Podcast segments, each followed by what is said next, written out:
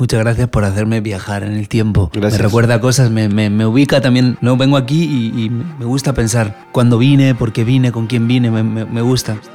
Leiva es un artista español que se aproxima a las canciones con una sensibilidad especial y desde diferentes frentes. En este episodio de Más Música, Más Emoción, vas a escucharlo hablar de su primer contacto con Argentina, siendo show de apertura de un concierto de Joaquín Sabina en el estadio de Boca Junior, de cómo se ganó la confianza de Joaquín para sentarse a escribir gran parte de sus últimas canciones y de Cuando te muerdes el labio, su quinto disco solista, grabado en México y con la colaboración de 14 artistas como Soy Gotuso, Daniela Espala, Fer Casillas, Ximena Sariñana, Gaby Moreno, Natalia Lafourcade, entre otras. Somos Agustín Genoni y Fede Vareiro y te presentamos a Leiva. No me hables de energías ni de vientos a favor. Odio toda esa movida de la zona de confort. Yo sigo generando infinitos, es lo que hago mejor. Voy a infinitos y, y esa frase de odio toda esa movida de la zona de confort y sigo generando infinitos, que es lo que hago mejor. Yo decía, pará, Leiva hizo un disco de 14 canciones con 14 colaboraciones. ¿Es un poco eso salir de la zona de confort o no? ¿O acaso qué es salir de la zona de confort? Y también...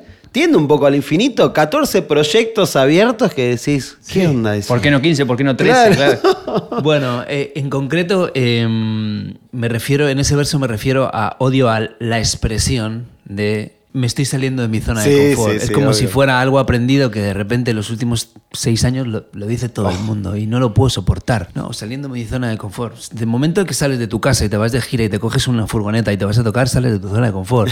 Y ahí no hay confort. Entonces, con respecto a eso me refería a esa expresión, ¿no? Que me- no, no, no, no, no me gust- nunca me gustó porque estaba en boca de todo el mundo, ¿no? Claro. Pero sí que obviamente es un disco donde... Hay don- riesgo también. Donde hay mucho riesgo. Primero que ya el proceso de, de trabajo del disco había mucho riesgo porque me fui a vivir a México en pandemia para intentar hacer un disco de- con 14 amigas de manera presencial, porque yo pertenezco a una generación donde no concibo las colaboraciones a distancia. Claro. Yo necesito estar en un estudio y grabar y escuchar y, y- y- y- y cogernos la mano. Compartir. Sí, no quería hacer el disco a distancia como se puso sobre la mesa. ¿Por qué no lo grabamos a distancia? Porque por los protocolos va a ser imposible tener a 14 artistas de 14 lugares del mundo. Claro. Vamos a intentarlo. Obviamente es un disco que no solamente fue difícil por eso, sino que además artísticamente creo que piso terrenos diferentes, estilos diferentes. Hay una, una- cosa que me gusta mucho, que es el diálogo que genero. Es decir, yo ahora mismo en ese disco hay una réplica siempre de otra persona y Total. yo estoy diciendo una cosa y otra te está diciendo, sí, pero. Claro. Y eso no lo he tenido nunca Sí. en un disco. Entonces, obviamente sí que salgo de mi lugar, pero no me gustaba decir mi zona de confort. Flecha y creo que con el pañuelo en los ojos son de mis canciones preferidas. Eh, Iceberg también tiene una cosita que me resulta hasta media familiar que, que- que me gusta mucho. Eh, también veo como ese diálogo medio eh, así entre decir una cosa, decir la otra, que una amiga diga una cosa que vos decir otra y es muy linda y, y genera como un... un- bueno, esa eh, me, me parece hasta tipo media... Hasta me como pues media ranchera, media pop, eh, hasta con algunas cositas medias galácticas que suenan por el fondo, que está muy bueno. Es una ranchera originalmente, un texto de, de- Bueno, me pasó un texto mi amigo César Pop, mi teclista, Ajá. que yo ahí pues añadí tres o cuatro cositas, entre ellas con el pañuelo en los ojos y tal. Y me dijo, eh, Mike, él me llama Mike, así de, de toda la vida, ¿por, qué no, ¿por qué no le das una vuelta a, a esta ranchera ¿no? y la reconvertimos? Y bueno, encontramos ahí con la fortuna de llamar a Gaby Moreno que la súper admiro a Gaby Moreno, la súper admiro. Y se prestará a cantar y, y ahí quedó algo muy lindo. Es una de las, para mí es una de las canciones o de los pasajes donde más orgulloso me siento, porque siento que tiene una sonoridad interesante, una sonoridad por la que no he transitado antes. momento alto del disco. Y también hay mucho, mucho, mucho pasaje de las canciones donde están cantadas las dos voces a la vez. Lo de la colaboración, colaboración en el buen sentido es, bueno, vos te parte, yo mi parte, ya. No pasa tanto eso. Hay como un diálogo así. Eso como- era muy importante para mí en el disco, es- Ok. es exactamente lo que dices, ¿no? Esa repartición que se hace como democrática. Total. ya va en contra de lo artístico. Si tú ya te sientas a repartir, no, escuchemos qué es lo que mejor funciona. Si lo que mejor funciona es que tú cantes el 80% y el 20%, va. Si lo que mejor funciona es que cantemos los dos toda la canción, va. Y así fue el disco, ¿no? Entonces, por ejemplo, Iceberg iba a lo- las dos voces sonando a la vez. Era- Sonaba increíble, ¿no? Era como canto yo, luego ella, ¿no? Cantemos a la vez, luego cantas tú. Era muy libre el disco, ¿no? No había esa cuestión democrática de que la colaboración todo el mundo tiene que salir bien parado a nivel repartición. Claro. No, vamos a Bueno, el hecho de también de plantearlo en el mismo lugar Sí. y no hacerlo como eh, esto de forma más virtual colabora también con esa idea, porque si no es como grabate este pedacito, lo pongo, lo sumo y, y pierde Sí. el espíritu. Es la canción y- y por arriba, como sentido, Total. No juzgo quien lo hace así. Las colaboraciones, ahora mismo que estamos en un mundo donde los futurings, como se dicen ahora, eh, que están a la, a la- a la orden del día en, en lugares diferentes del mundo, yo entiendo que a nivel presupuestario... Claro, obvio. Yo entiendo. Pero nadie, ningún artista del mundo se puede sentar delante mío y me puede decir que es mejor hacerlo así. Nadie, porque le tumbo todos los argumentos al toque. Es mejor estar en una habitación, debatir, ver a tiempo real, escuchar. No es lo mismo escuchar en un track que escuchar aquí. O sea, Claro. eso lo, lo mejor es hacerlo juntos. Hacerlo por separado a distancia, se pierden cosas, seguro. El sonido Filadelfia es un tipo de música soul con gran influencia funk y vestido por arreglos de cuerdas. Un estilo que se escapa a los escenarios musicales que Leiva tiene acostumbrado a su público, pero que decidió incluir en su último disco con una canción junto a Elsa y el mar llamada Flecha. Hoy no voy a pararme a pensar, solo quiero dejarlo correr. Vimos una señal en el mismo momento. Se parece bastante a la escena final de la vida de Adele. Me ha rozado tu última lanza en el pecho.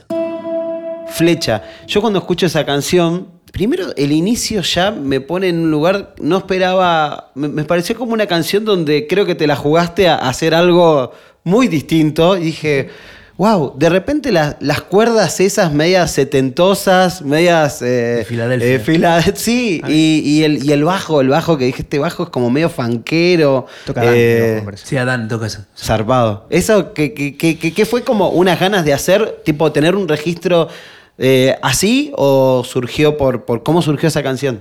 Es lo que. Bueno, esa canción yo la escribí la primera vez que viajé a México en mi vida, a Ciudad de México. Llegamos del aeropuerto, paramos en el hotel y yo escribí esos, esos primeros versos. La libertad parece demasiado, hagamos un nudito al corazón. Eso lo escribí, pero claro, con una guitarra jamás pensé que fuera a ser un funk, jamás. Claro. Entonces lo escribí, dejé esa estrofa ahí, guardadita, me gustaba, la dejé guardadita. Y cuando empecé ahí a, a pensar ese disco en mi cabeza, dije, uy, ¿y si de repente esto tiene una onda un poquito más Sly and the Family Stone o una onda así, ¿no? Entonces eh, me di cuenta que si hubiera sido en mi disco sin colaboraciones no me hubiera atrevido. Estilísticamente hubiera dicho, tengo tanto respeto por la música que digo, "Ah, yo no voy a hacer un funk, pues sería un impostor. Pero de repente... Espejarse, espejarse, no te- sí, venga, vamos a probar, no sé qué. Ya empezamos a probar como... Empezar como... Pusimos de referencia esa onda Filadelfia de cuerdas. De repente pensé en Elsa, en Elsa del Mar, así. Wow. Y entonces ahí empezamos como a probar esto que... Uy, esto suena bien. Claro. Adán empezó... tungui, tungui, tungui. Empezó a sonar bien, bien, bien, bien. Y venga, vamos, vamos. De repente dije, ¿y si en medio hacemos un solo un poco Jimmy Page? Total. Y quedó.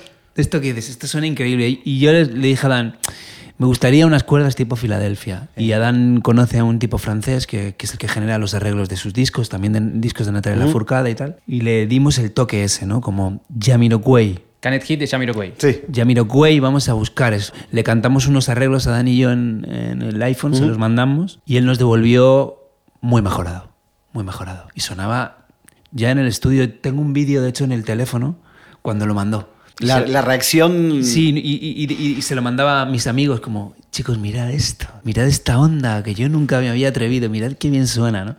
Así que estoy muy orgulloso de esa canción. Me, me parece que tiene algo muy auténtico, muy fresco. Me atreví, si no me hubiera atrevido hubiera sido una canción más.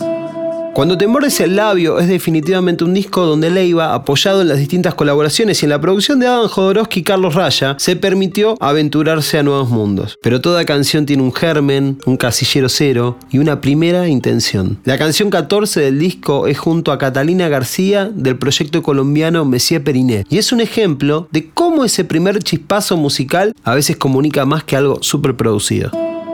Yo quiero ir a un momento del disco que, siento que hay como una decisión de producción importante, trabajándolo con, con Adán Jodorowsky, bueno, con Carlos Raya ya has hecho muchas cosas, eh, que es la última canción, que tengo entendido y desde la sonoridad también, escucho como si fuese un demo, una maqueta. Entiendo que cierra el disco por eso, pero esas son todas eh, reflexiones que saco yo. Quería preguntarte. Bueno, ese canción. fue el origen. Esa canción yo eh, la, la empecé a escribir para Messier Periné, Claro, para la banda. claro. Y mm, los chicos vinieron a mi casa, eh, todo esto bastante antes de la pandemia.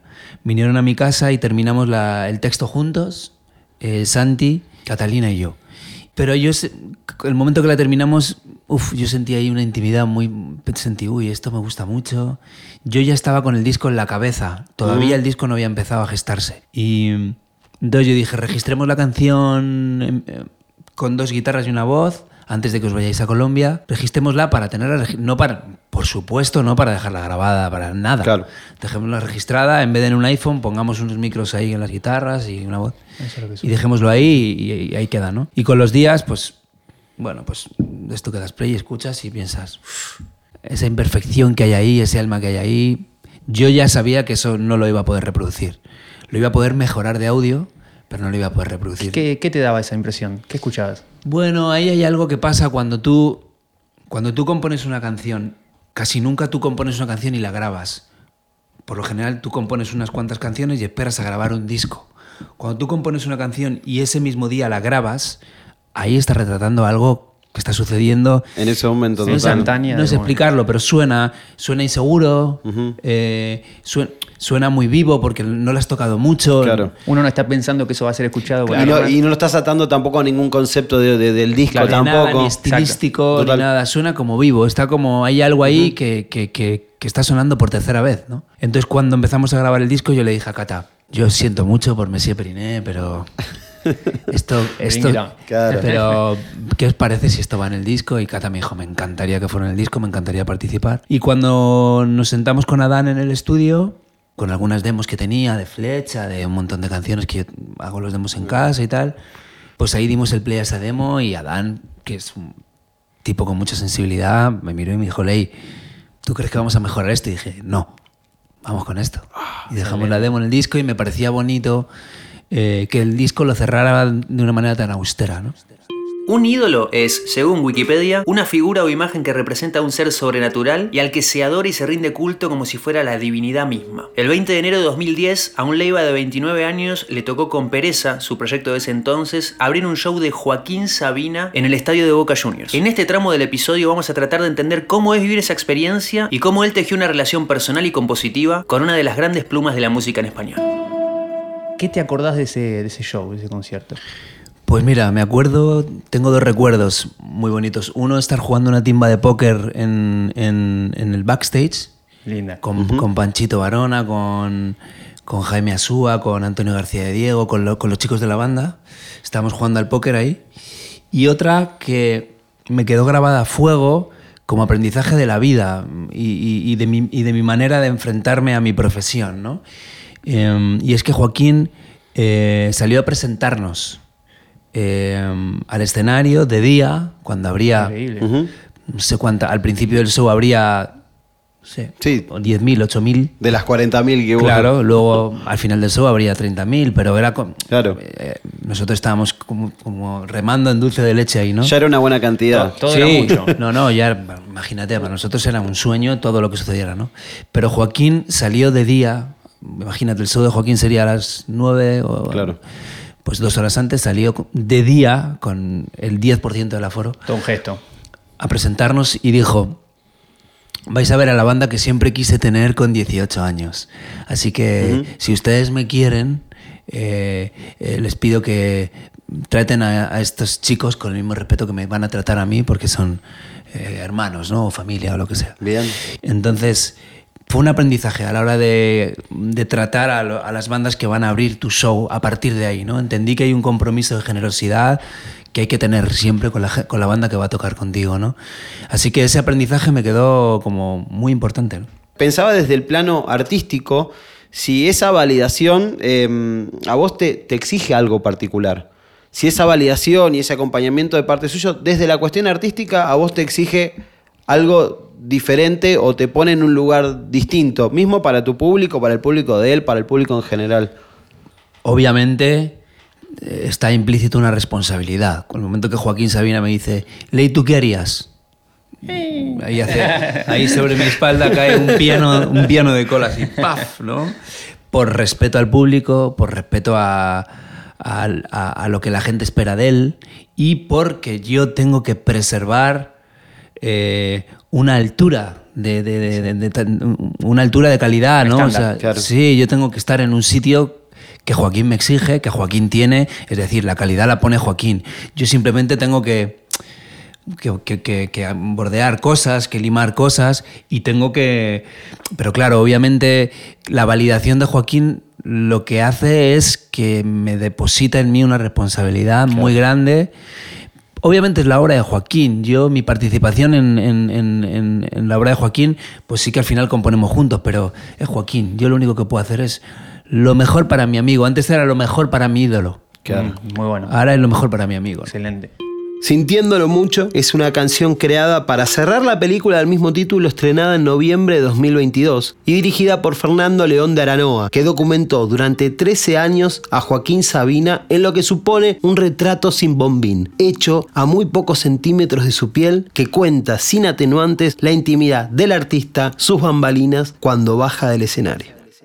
Siempre he querido envejecer sin dignidad, aunque al fusil ya no le quede ni un cartucho.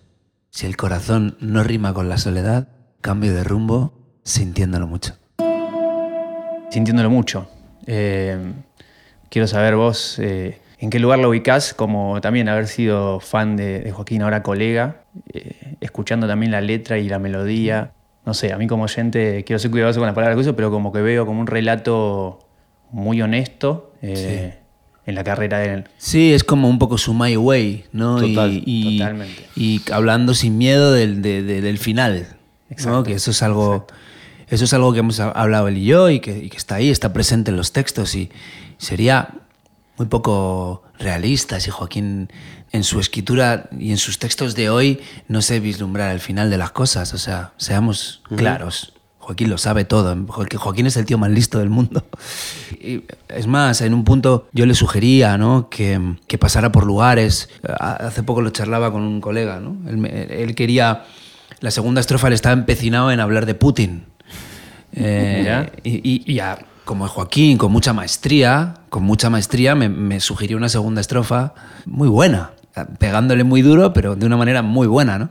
Pero- Y yo decía, hablemos de tu caída en el Wizzing, hablemos de cosas que... su- O sea, Aparte esa la mano entrelazada y cerrada. hablemos de Joaquín. Él- esa- ese verso era... eh, él me lo proponía con José Alfredo Jiménez. Está cerrada ahí, hablemos de tu caída, o sea, contémosle a la gente lo que está pasando hoy en tu vida, ¿no? Y generosamente él fue, lo cuenta, lo abre, y ahí sí se vislumbra pues lo que está viviendo y él sabe sus limitaciones o lo que le queda, o él, él entiende todo, ¿no? Y eso, es- eso va a estar presente en el disco.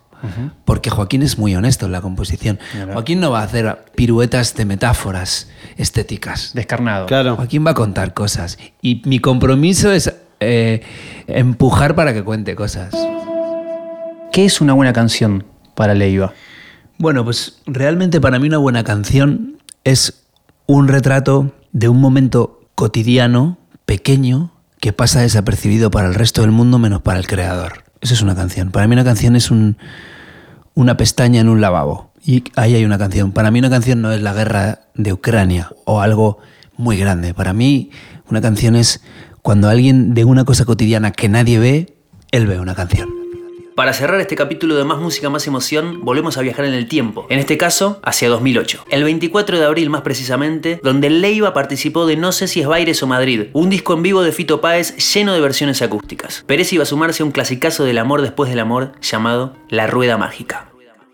Pues esa llamada bonita que te, que te llama Fito para hacer la rueda mágica, que para mí es una canción que habla de muchas cosas relacionadas con mi vida, ¿no? Que es irte de casa, tocar rock and roll, que parece una tontería y no lo es, ¿no? Entonces ahí, pues encontrarnos con Fito, con sus, con su manera histriónica de, de, de- de- como de, los arreglos y esto y su perfección de profesora de piano, ¿no? Genial, con una clarísimas las armonías, o sea, un genio. Fue bonito porque esa canción nos encantaba, porque de repente nos descubrió que teníamos una pasión, o sea, nos devolvió, a mí me devolvió a, vol- a escuchar rock argento, que yo amo el rock argento, y luego generó una amistad muy linda entre nosotros y esa canción la hemos tocado muchas veces juntos en directo, muchas. Él ha, ha sido muy generoso, la ha tocado varias veces conmigo aquí en Argentina en clubs. Claro, mira. La trastienda vino a tocarlo, yo creo que en Niceto, no, no me acuerdo si en Niceto, pero en dos clubs pequeños con pereza él vino a tocarlo. Luego yo he tocado esa canción posteriormente con él en Madrid más veces. Claro. Y mi relación con Fito tiene mucho que ver con la Rueda Mágica. De hecho, él me invitó a- al show que acaba de hacer en Madrid hace poco, pero yo no estaba, yo estaba en México. Y yo le he invitado a este show a él a hacer la Rueda Mágica eh, del Rex, pero él está tocando. O sea que al final siempre nos andamos buscando. A veces nos, nos encontramos, a veces no, pero... Los dos se fueron de casa a tocar con Claro, Rolling y claro. no se han encontrado todavía. Y esa fue. Sí, quiero mucho a Fito, admiro mucho a Fito. mm, Me gusta su mirada de la música. Tiene una carrera que te caes de espaldas y es que le quiero mucho. La Rueda Mágica hice un póster y una Gibson Les Paul pegada en la pared. Hablamos un poco de descolgar los pósters hoy, de cerrar círculos que se fueron abriendo, de una primera visita en el Estadio de Boca, a, Wow. eh, sintiéndolo mucho, de un disco que nos encanta. Muchas gracias por hacerme viajar en el tiempo. Gracias. Me recuerda cosas, me, me- me ubica también. No vengo aquí y, y me gusta pensar cuándo vine, por qué vine, con quién vine. Me, me- me gusta, me gusta que me recordaréis lo de Boca porque se te va olvidando. Y, y, hostia, eso fue un momento muy, muy importante, muy, muy Al día siguiente de Boca, de Boca tocábamos, no sé, en una sala de 300 personas. Claro, Quiere decir claro. que el sueño duró un ratito. ¿En el póker te fue bien? En el póker me fue bien. Yo soy fue un buen jugador de póker. Y ahora le fue bien. Un gran Rex. Ah, sí, para empezar. Totalmente lleno. Así que gracias, gracias por este momento y te, te agradecemos mucho. Gracias por- a vosotros. Espero que nos sigamos encontrando Dale. y charlando y, Ojalá. y que me saquéis del- de, de las entrevistas clásicas de promo que, que me aburren. Así Gracias. que a mí me lo pasa muy bien. Muchas gracias, muchas gracias. Amigos y amigas de Más Música, Más Emoción, hemos aquí finalizado este episodio con Leiva. Esto, ¿no? La idea del autor, del compositor, del que abre el juego de la libreta para escribir una canción con alguien que tenía pegado en el póster en su Sí. habitación, bajarlo, eh, ser colega de, de alguien como Joaquín Sabina, escribir tus propias canciones, que eso te lleve a girar por el mundo, a compartir un dúo en un momento, a ser solista, a producir, a compartir un disco con 14 artistas. De eso te quiero decir Sí. algo. Me parece muy piola, no solamente el disco, que está muy bueno, sino eh, el enfoque diferente, tal vez, a Sí. lo que estamos habituados de cómo se realiza una colaboración o el sentido de una colaboración. Eh, es un disco que tiene 14 canciones, con 14 colaboraciones y con una administración de ese recurso piola. precisa, distinta, eh, y, y- y también de, de abrir más que el disco y, y te toca tal estrofa. No, esto es nuestro, el corazón está abierto de los dos lados eh, y las artistas que participan que, que son espectaculares y que invitamos a que a quien no lo haya hecho escuche Cuando te muerdes el labio de Leiva, el último disco que lo ha presentado en vivo Sí. aquí en Buenos Aires en el marco de un gran Rex, donde también hemos visto a Jorge Drexler, primer invitado de esta tercera temporada de Más Música, Más Emoción. Y si de círculos que se abren y se cierran, Sí. hablamos nosotros constantemente, este podcast llegó a su fin. Y, este se cierra un círculo. Exactamente, y por eso es un círculo el logo de este podcast. Te dejo Claro. esa pregunta y esta inquietud. Si estás escuchando esto en una plataforma de podcast, eh, te invitamos a que sigas a este perfil de Filter Sur, donde están alojados todos los episodios y todas las temporadas de Más Música, Más Emoción. Un podcast de charlas de conversaciones, de descubrir y redescubrir artistas que admiramos, que escuchamos y que no paramos de recomendarles. Sí, hecho con amor. Hecho con amor. Agustín Genoni. Fede Obrero. Nos escuchamos en el próximo episodio, ¿te parece? Sí, señor. Más música, más emoción, temporada 3. Hasta la próxima. Adiós.